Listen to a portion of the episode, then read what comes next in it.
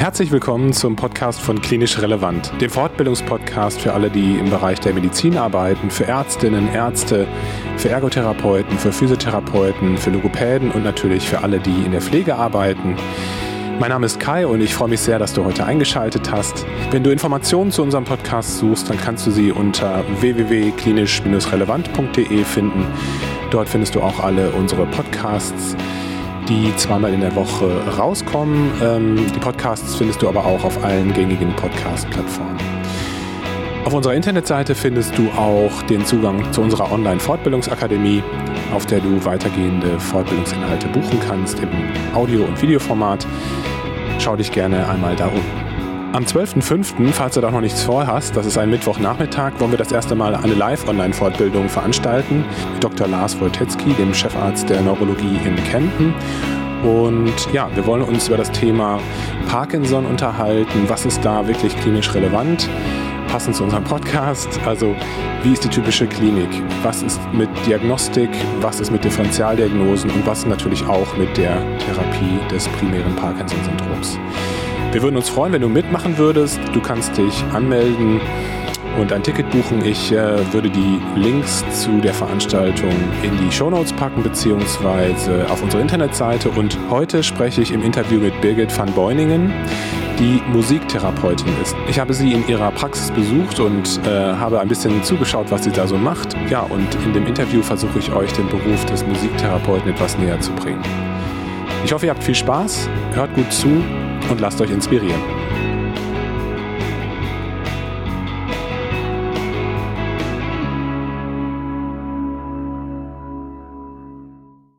Liebe Birgit, vielen Dank, dass du mich hier heute in deiner Praxis empfangen hast. Ich bin total geflasht von, von den ganzen Instrumenten, die hier stehen. Ähm, du bist Musiktherapeutin und du machst das, glaube ich, schon sehr, sehr lange und bist sehr erfahren, was das betrifft. Wie ist es dazu gekommen, dass du Musiktherapeutin geworden bist und wie läuft das ab? Also wie wird man Musiktherapeutin in Deutschland? Gibt es da irgendwie so ein Curriculum? Gibt es da eine Ausbildung? Gibt es ein Studium? Wie, ist, wie genau ist das gelagert? Also es gibt die Möglichkeit, an Hochschulen zu studieren. Heidelberg, Berlin, Hamburg beispielsweise, Münster. Ich hatte aber nur die Alternative, das privat zu machen. Ich habe im Bergisch Land, im Fritz-Perls-Institut, heute heißt es Europäische Akademie für psychosoziale Gesundheit äh, am Beversee. Das war eine sehr schöne Ausbildung für mich, weil sie auch noch gestalttherapeutisch ist. Und diese Kombination aus Gestalttherapie und Musiktherapie, die fand ich einfach genau passend für mich weil für mich ist jeder Mensch einfach nicht getrennt Körper und getrennt Seele, sondern Körper, Seele, Geist gehört für mich zusammen. Die Ausbildung habe ich eigentlich aus einer Not heraus gemacht, weil mein Mann bei der NATO war und wir alle anderthalb Jahre versetzt wurden und ich mit meinem Lehramtsberuf da nicht so viel äh, Fuß fassen konnte durch die Versetzung. Und nebenbei hatte ich noch drei kleine Kinder, da konnte ich natürlich auch nicht so viel machen. Und dann habe ich zwischendurch an Schulen unterrichtet, stundenweise, aber ähm, das hat mich irgendwie nicht mehr so erfüllt. Und dann hörte ich durch Zufall von diesem Studium der Musiktherapie am Beversee und habe das also im Privatstudium gemacht, immer an Wochenenden oder in Kompaktseminaren über sechs Jahre. Und äh, ich fand das ganz toll. Wir haben vor allem bei Professor Dr. Dr. Betz Petzold haben wir sehr viel ähm, Wahrnehmen gelernt. Und Wahrnehmung ist für mich die Grundlage überhaupt, um Beziehungen aufzubauen und Menschen kennenzulernen. Also ihn nicht nur ins Gesicht zu schauen, sondern auch seine Körperhaltung, alles zu registrieren, seine Mimik, seinen Klang. Und das kombiniert mit Musiktherapie ist natürlich wunderbar. Ähm, der zweite Vorteil ist, über die Musik werden Dinge transportiert, die man vielleicht nicht unbedingt sagen würde. Wenn man Psychotherapie macht, ist man sehr geschult, ähm, ja, die Worte zu finden oder die richtigen Worte zu finden. Und mit Musiktherapie äh, komme ich unmittelbar auf die Sprache der Seele. Also im Klang der Musik entsteht eigentlich das, was mein Bauchgefühl ist. Ob jemand aggressiv ist, ob er unsicher ist, ob er verhalten ist, ob er nur die hohen Töne mag, also nur die freundlichen Töne oder nur die traurigen Töne. Das sind so ein paar Beispiele, wie man eigentlich relativ schnell erkennt, was in dem Menschen steckt. Und äh, den meisten fällt es auch leichter, sich über die Musik zu identifizieren, als zu sagen, ich fühle mich schlecht. Es ist leichter zu sagen, die Musik klang jetzt aber traurig oder die klang jetzt irgendwie unruhig. Dann ist es leichter zu sagen, äh, das war die Musik und nicht ich. Ähm, du bist ja sicherlich ein musikalischer Mensch, sonst hättest du dich dann mit nicht auseinandergesetzt mit der Form von Therapie. Was für eine Bedeutung hat Musik für dich persönlich? Ja, da gab es so ein äh, Schlüsselerlebnis. Ähm, meine Mutter hat mir als Kind äh, abends mit der Mundharmonika gute Nachtlieder vorgespielt und meine Mutter war durch ihre Geschichte auch nicht so die warmherzigste, also sie war es sicher, aber sie konnte es nicht so zeigen. Aber in der Musik, ähm, da hat sie so viel transportiert an Warmherzigkeit und Gefühl, dass das offensichtlich bei mir Folgen hatte. Und ich habe schon mit fünf Jahren ein altes Klaviergeschenk gekriegt. Für 50 Mark haben sie das damals gekauft, meine Eltern. Und ich habe alles, was im Radio lief, versucht zu spielen. Ich konnte zwar noch nicht lesen und schreiben, aber ich konnte hören und habe versucht, Schlager und ja, Operetten oder sonst was auf dem Klavier zu spielen. Besonders auch, um meinem Vater zu imponieren. Der mochte immer Dr. Chivago und solche Lieder. Und, und das habe ich dann natürlich versucht nachzuspielen. Und ähm, Musik hat mir einfach immer eine, eine Stütze gegeben. Ich habe versucht, ähm, so gut ich kann, Klavier zu lernen, verschiedene Instrumente zu lernen. Aber irgendwann habe ich gemerkt, allein Musik reicht nicht. Also ich habe auch Sport, ist meine zweite Leidenschaft. Ich habe sehr früh auch mit Tennisspielen angefangen. Und diese Kombination, Sport und Musik, also Musik und Bewegung, war für mich eigentlich auch immer etwas, was zusammengefügt werden musste. Im Lehrerberuf hatte ich dann Sport unterrichtet, Musik unterrichtet und habe immer gedacht, ich habe auch meistens Projekte gemacht, wo die Musik mit der, mit der Bewegung verbunden werden musste. Ich hatte schwierige Schüler, Hauptschule und Sonderschule, die eigentlich über Tanz oder Bewegungserfahrung, rhythmische Dinge, ähm, ja, gut anzupacken waren und gut zu begeistern waren. Aber irgendwann, ja, fand ich nicht in den Lehrerberuf durch unsere ständigen Umzüge. Und habe ich gedacht, da muss es ja irgendwas geben, was äh, das noch weiterentwickeln kann. Und das war dann eben die Musiktherapie. Kannst du mal erzählen, was für Patienten zu dir kommen äh, und mit was für, mit welchen Problemstellungen, mit welchen Diagnosen kommen die zu dir? Und vielleicht auch nochmal, mit welchen ähm, Hoffnungen kommen die zu dir? Also was möchten die gerne erreichen, wenn die zu dir in die ähm, Musiktherapie kommen? Also zu mir kommen eigentlich immer alle Patienten, die keiner mehr behandeln kann oder keiner mehr behandeln möchte. Das klingt jetzt traurig, aber das ist so. Also ich habe 20 Jahre auf der Wachkomastation gearbeitet und da Menschen im Wachkoma kennengelernt. Ich habe auch vielen aus dem Wachkoma raushelfen können. Und ähm, für mich sind das auch Menschen und nicht irgendwie ja Patienten mit einer Diagnose. Ähm, ich habe versucht, ihre Fähigkeiten, ihre Ressourcen wieder aufzubauen. Jetzt in der Praxis kommen die unterschiedlichsten Patienten. Musik hilft, Parkinson wieder intakt zu kommen. Musik hilft, bei Schlaganfall wieder auf die Spur zu finden. Musik hilft, bei ähm, Demenzerkrankungen an die, die Gefühle wieder anzukoppeln, an den Alltag und an, an das Hier und Jetzt. Ähm, Kinder mit autistischen Symptomen können sich über die Musik sehr gut definieren und auch sehr gut Kontakt aufnehmen. Und hier in der Praxis arbeite ich ja auch mit den Körperinstrumenten dass man gleich eine ganzheitliche Erfahrung hat. Also die Klangliege, die Körpertambura, die transportieren nicht nur die Vibration ähm, in die Ohren, sondern man kann über Haut und Knochen äh, das limbische System und das vegetative System direkt erreichen. Wie finden die Menschen zu dir? Also ist es so, dass die eigentlich selbst dich suchen und äh, also auf eigene Initiative zu dir finden? Oder ist es so, dass sie überwiesen werden oder ähm, geschickt werden von Therapeuten oder von Ärzten, von behandelnden Ärzten? Was ist so dein Gefühl?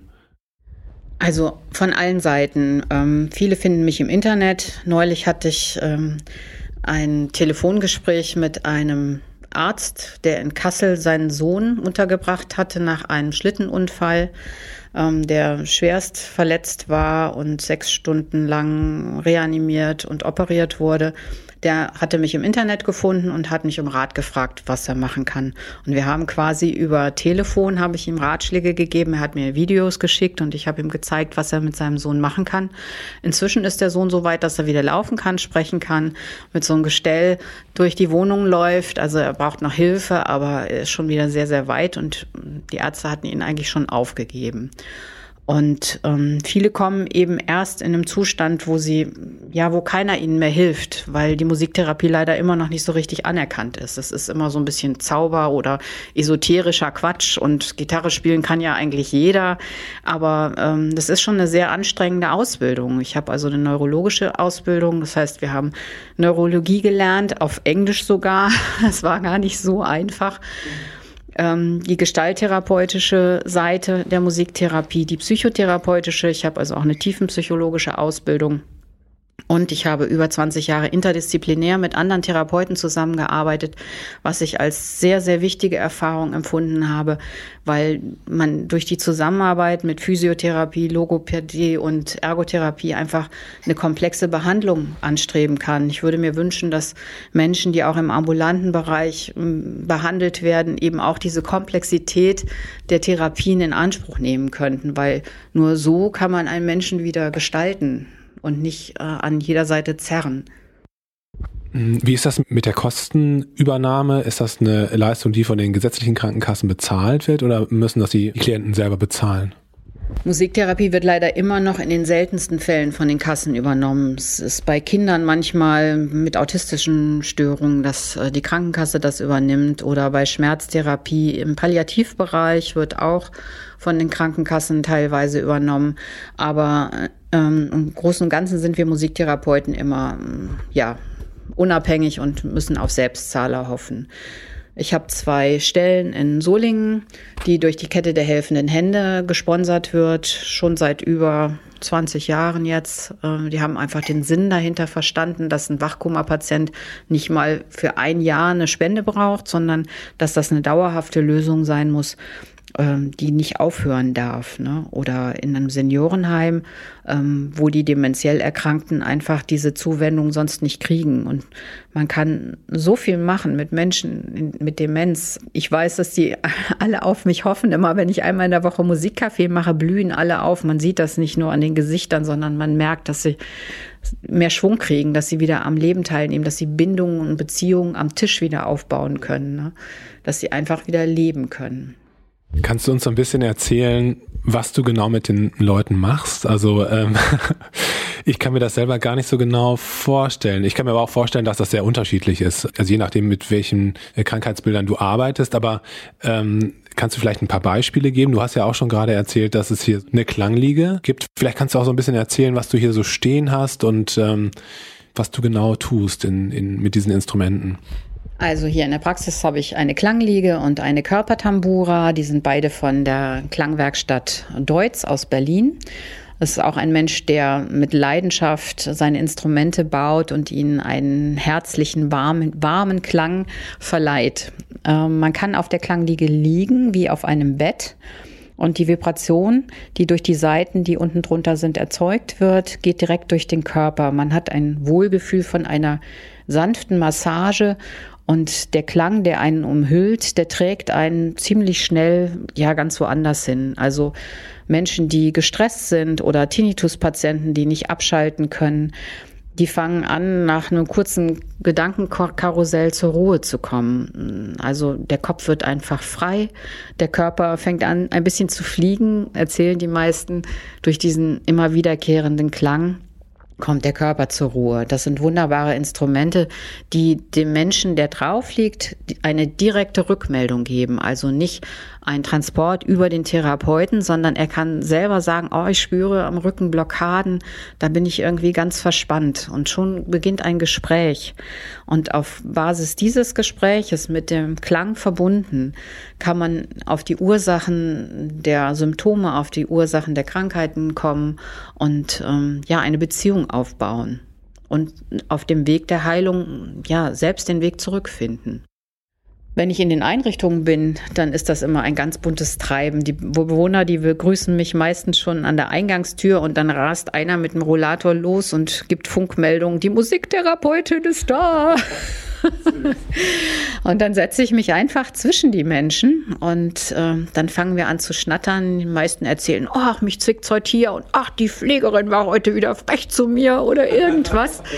Und ich packe dann meinen Akkordeon aus, weil Akkordeon ist ja für diese Generation auch ein ganz wichtiges Instrument.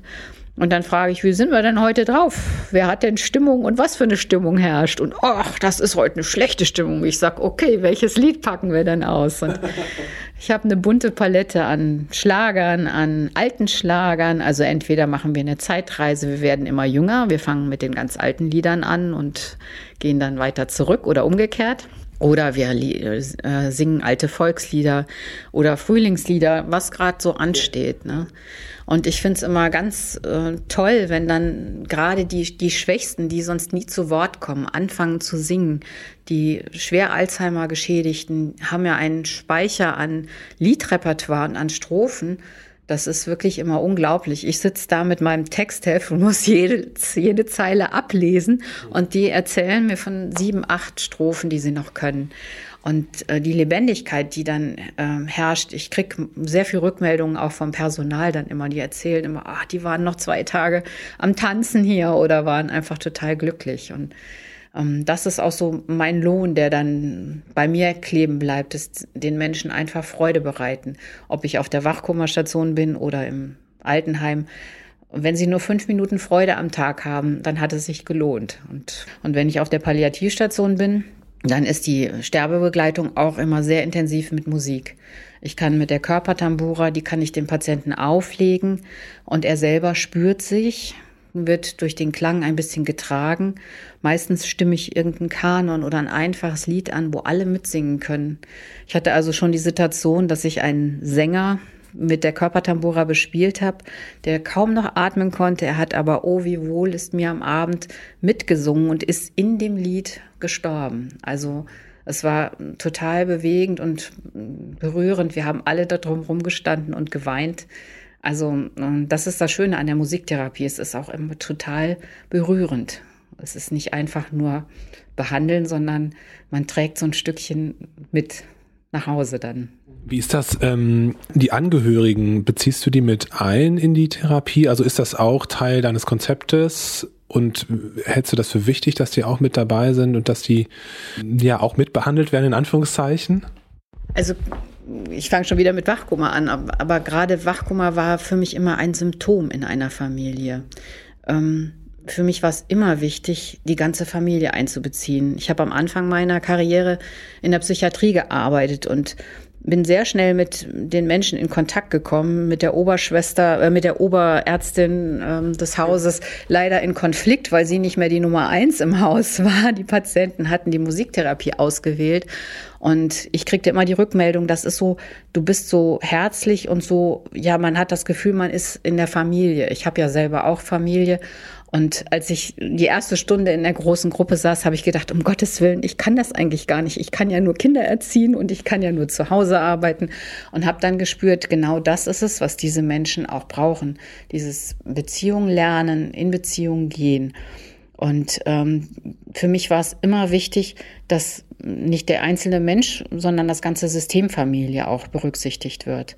Denn alle leiden, wenn jemand im Wachkoma liegt oder wenn jemand einen Schlaganfall erlitten hat, müssen alle zusammenrücken und müssen alle zusammenhalten. Und äh, es kommt nicht selten vor, dass äh, auch die Angehörigen bei mir behandelt werden, dass ähm, der Patient, der nachher kommt, auch mal seine Frau ähm, mal zur Ruhe kommt, dass sie mal eine Klangliege ähm, bekommt oder ja, einfach im Gespräch, ich komme nicht weiter und äh, ich komme, krieg ständig Konflikte und dass man dann auch ein Gespräch führt. Das finde ich ganz wichtig. Du hast vorhin gesagt, dass du letztlich erst immer dann ins Spiel kommst, wenn, wenn kein anderer mehr weiß, was, was er mit dem Patienten machen soll, beziehungsweise wenn äh, keine andere Therapie mehr stattfindet. So aus deiner Erfahrung, was würdest du sagen, was würdest du dir wünschen, wie deine Rolle wäre, wenn wir jetzt in der optimalen Welt wären? Also wie, wie würdest du gerne eigentlich wahrgenommen werden als Therapeutin? Und ähm, was wäre aus deiner Sicht sozusagen optimal, wann deine, deine Therapie ähm, zum Zuge kommt? Ich denke, Musiktherapie sollte gleich am Anfang mit einbezogen werden. Also bin ich schon wieder bei der Wachkummerstation. Ich wurde oft eingesetzt, weil Physios, Logos, Ergos gar nicht an den Wachkummerpatienten rein, rankamen. Aber wenn die Menschen, die so weit weg sind, Musik hören, die fangen an zu hören, zu lauschen. Man sieht Regungen, die man sonst nicht sehen kann, weil sie einfach so weit weg sind. Ich kann ein, ich habe ein sehr äh, tolles Erlebnis gehabt auf der Reha Care habe ich einen Vortrag gehalten über meine Klanginstrumente. Äh, da war eine Frau, ähm, die sich zur Verfügung gestellt hat für eine Klangstuhldemonstration. Sie hat sich hingesetzt, sie kam angeschlurft, hatte eine Hemiparese auf der linken Seite, konnte sich also gar nicht bewegen, also nur schlurfend und setzt sich hin und man sieht, wie sie sitzt und fängt an, ihren Arm auf die Lehne zu legen und macht einen lauten Ausruf, ich spüre meinen Arm, das erste Mal seit 23 Jahren. Und ich bin selber fast umgekippt, weil so stark hatte ich diese Reaktion noch nicht wahrgenommen, dass das so eine starke Wirkung hat. Und die Leute haben natürlich alle gedacht, ach, die hat sie bestellt, die hat ihr 50 Mark in die Hand gedrückt, damit sie das sagt. Aber das hat sie selber dann nachher auch nochmal gesagt. Sie war völlig äh, überrascht, dass diese Vibration so viel auslöst. Es ist wie, als wenn die Seite, die nicht mehr benutzt wird, wieder an den Strom angeschlossen wird und mitarbeiten kann. Und so ist es auch mit Musik, dass die Seele wieder an den Körper angeschlossen wird. Deswegen, äh, ich höre ja immer aus vielen Praxen, dass die Ärzte überfordert sind, weil sie gar nicht sich die Zeit nehmen können für das Seelische. Und ich finde, eigentlich müsste in jeder Praxis ein Musiktherapeut sitzen, der sich so ein bisschen um das Seelische kümmert. Dann wäre für beide Seiten die Arbeit wahrscheinlich leichter. Gibt es ähm, ärztliche Kollegen, mit denen du zusammenarbeitest, also insbesondere Neurologen oder Neurologinnen? Leider erst seit kurzer Zeit. ja, es ist die Frau Dr. Scholz in äh, Hösel, Ratingen. Wir haben uns irgendwie gesucht und gefunden. Sie hat auch gleich gemerkt, dass das eine ganz tolle Arbeit ist und wir können uns super ergänzen durch ihre Methoden. Sie behandelt auch die Menschen und therapiert die Menschen auch mit ihrem naturheilkundlichen Wissen. Und ähm, das ergänzt sich einfach wunderbar mit der Musiktherapie. In den Kliniken hatte ich natürlich Kontakt. Die Leitung vom Klinikum in Solingen war sehr angetan von der Musiktherapie und hat auch die Wirkung gesehen. Ich habe auch auf Intensiv gearbeitet und man konnte sehen, dass die frisch operierten oder die frisch verunfallten auf die Musiktherapie einfach wunderbar reagiert haben. Da sieht man es ja immer an den Geräten, ob der Blutdruck äh, sinkt oder ob die, die Sauerstoffsättigung gleichmäßig ist oder die Atmung einfach fließt. Da kann man es sofort sehen. Es gibt schon seit über 30 Jahren oder wahrscheinlich sogar noch länger gute Forschungsergebnisse über Musiktherapie. Aber leider wird es immer noch nicht ernst genommen. Ja, genau, da hätte ich dich gerne nochmal zu gefragt, also zu, zu Forschung und Musiktherapie, weil das ist ja immer das, was wir Ärzte, glaube ich, auch häufig als Totschlagargument benutzen dass einfach keine Evidenz da ist. Aus deiner Sicht, wie ist das? Also hast du einen Überblick da so ein bisschen, ähm, was es für Studien gibt und welche Form der Wirksamkeit ähm, nachgewiesen wurde bei Musiktherapie? Also die Wirksamkeit der Musiktherapie, die wird in allen Bereichen explizit nachgewiesen. Ich habe meine Ausbildung bei Herrn Taut gemacht, ähm, der in Amerika seine Professur gemacht hat. Und ähm, er hat versucht, eben nicht auf der Gefühlsebene zu demonstrieren, was Musiktherapie bewirkt, sondern er hat es wirklich erforscht mit äh, medizinischen äh, Mitteln, äh, mit Messungen. Er macht neurologische Musiktherapie. Da gibt es verschiedene Modelle, dass man zum Beispiel Bewegung mit Klang und Sprache kombiniert, um äh, jemandem zum Beispiel im Alltag zu helfen, eine Tasse wieder auf den Tisch zu stellen, dass man die Bewegung klanglich begleitet phrasiert und so dem anderen das Signal gibt, äh, dass er, wie er sich verhalten muss. Ne? Also wenn ich die Tasse anhebe, dass ich zum Beispiel die Klang, den Klang anheben muss, damit er weiß, jetzt geht's hoch und jetzt geht's runter. Also musikalische Begleitung. Es ist ja einfach klar, dass in der Musiktherapie beide Gehirnhälften miteinander verbunden werden. Und diese, dieses Potenzial nutzt die Musiktherapie, inklusive äh, der Bewegung. Wenn ich also Bewegung und Klang kombiniere, werden verschiedene Zentren im Gehirn gemeinsam aktiviert. Ein schönes Beispiel ist, wenn man sich an irgendeine Situation erinnert, wo man ein bestimmtes Lied gehört hat. Ich aus meiner Kindheit weiß, äh, als meine Mutter Mundharmonika gespielt hat, was für ein Geruch aus der Küche kam, was auf dem Herd stand. Ich kenne noch die Muster der Tapete aus meinem Kinderzimmer. Ich weiß noch, dass die Amsel draußen gesungen hat. Ich weiß, wie der Teppich aussah im Zimmer. Also das sind verschiedene äh, Reize, Signale, Stimulanzen, die man in einem, in einer Information gespeichert hat. Was muss man noch mehr beweisen, als dass diese ähm, Erfahrungen wieder rausgezerrt werden mit einem Klang? Ja, das kann ich absolut bestätigen und ich bin auch ein Mensch, äh, der sehr viel Zugang zur Musik hat und ähm, für den Musik auch total wichtig ist im Leben. Und deswegen fand ich das auch so schön, mit dir zu sprechen und auch zu hören, was du so bewirken kannst mit, mit der Musiktherapie. Ich würde mir wirklich wünschen, dass das mehr so Teil des normalen Versorgungskonzeptes werden würde. Ne? Ähm, ich habe ja auch eine Patientin, die zu dir geht, äh, von, von der ich weiß, dass sie gut aufgehoben ist hier und das ist sicherlich was sehr Sinnvolles und wie gesagt, du, du hast ja auch einfach einen ganz anderen emotionalen Zugang zu den Patienten. Ne? Und da glaube ich, bin ich sogar, sogar ein bisschen eifersüchtig auf dich, dass du das hast, ne? weil wir in der Praxis einfach nicht die Zeit haben und eben halt auch nicht die, die Möglichkeiten, die du hast. Ne? Also ich danke dir ganz, ganz herzlich für deine Zeit und für den, für den Einblick. Äh, fand das toll, bei dir zu sein und ähm, dich kennengelernt zu haben. Und ja, ich wünsche dir noch ganz viel Erfolg mit deiner weiteren Arbeit. Dankeschön. Vielen Dank, dass du heute wieder zugehört hast. Ich hoffe, dass du deinen Horizont ein bisschen erweitern konntest und dass du dir jetzt etwas unter Musiktherapie vorstellen kannst. Vielleicht ist das ja auch für den einen oder anderen Patienten von dir etwas. Wenn dir der Podcast gefallen haben sollte, dann darfst du ihn gerne weiterempfehlen an deine Kolleginnen und Kollegen. Du darfst uns auch gerne eine positive Rezension auf Apple Podcasts schreiben. Das wäre super nett. Und wenn du selber gerne mal einen Podcast machen möchtest mit uns, dann darfst du dich gerne melden unter kontakt.klinisch-relevant.de und dann machen wir einen schönen Podcast mit dir zusammen. Denk bitte an den 12.05., falls du Lust hast, dich im Bereich Parkinson weiterzubilden. Primär richten wir diese Fortbildung an äh, Assistenzärzte und Medizinstudenten. Den Link zu der Veranstaltung packe ich in die Show Notes und auf unsere Internetseite. Jetzt höre ich auf zu reden. Das reicht für heute. Ich wünsche euch noch eine schöne Woche. Hoffe, dass es euch gut geht. Passt auf euch auf. Bis dahin. Ciao.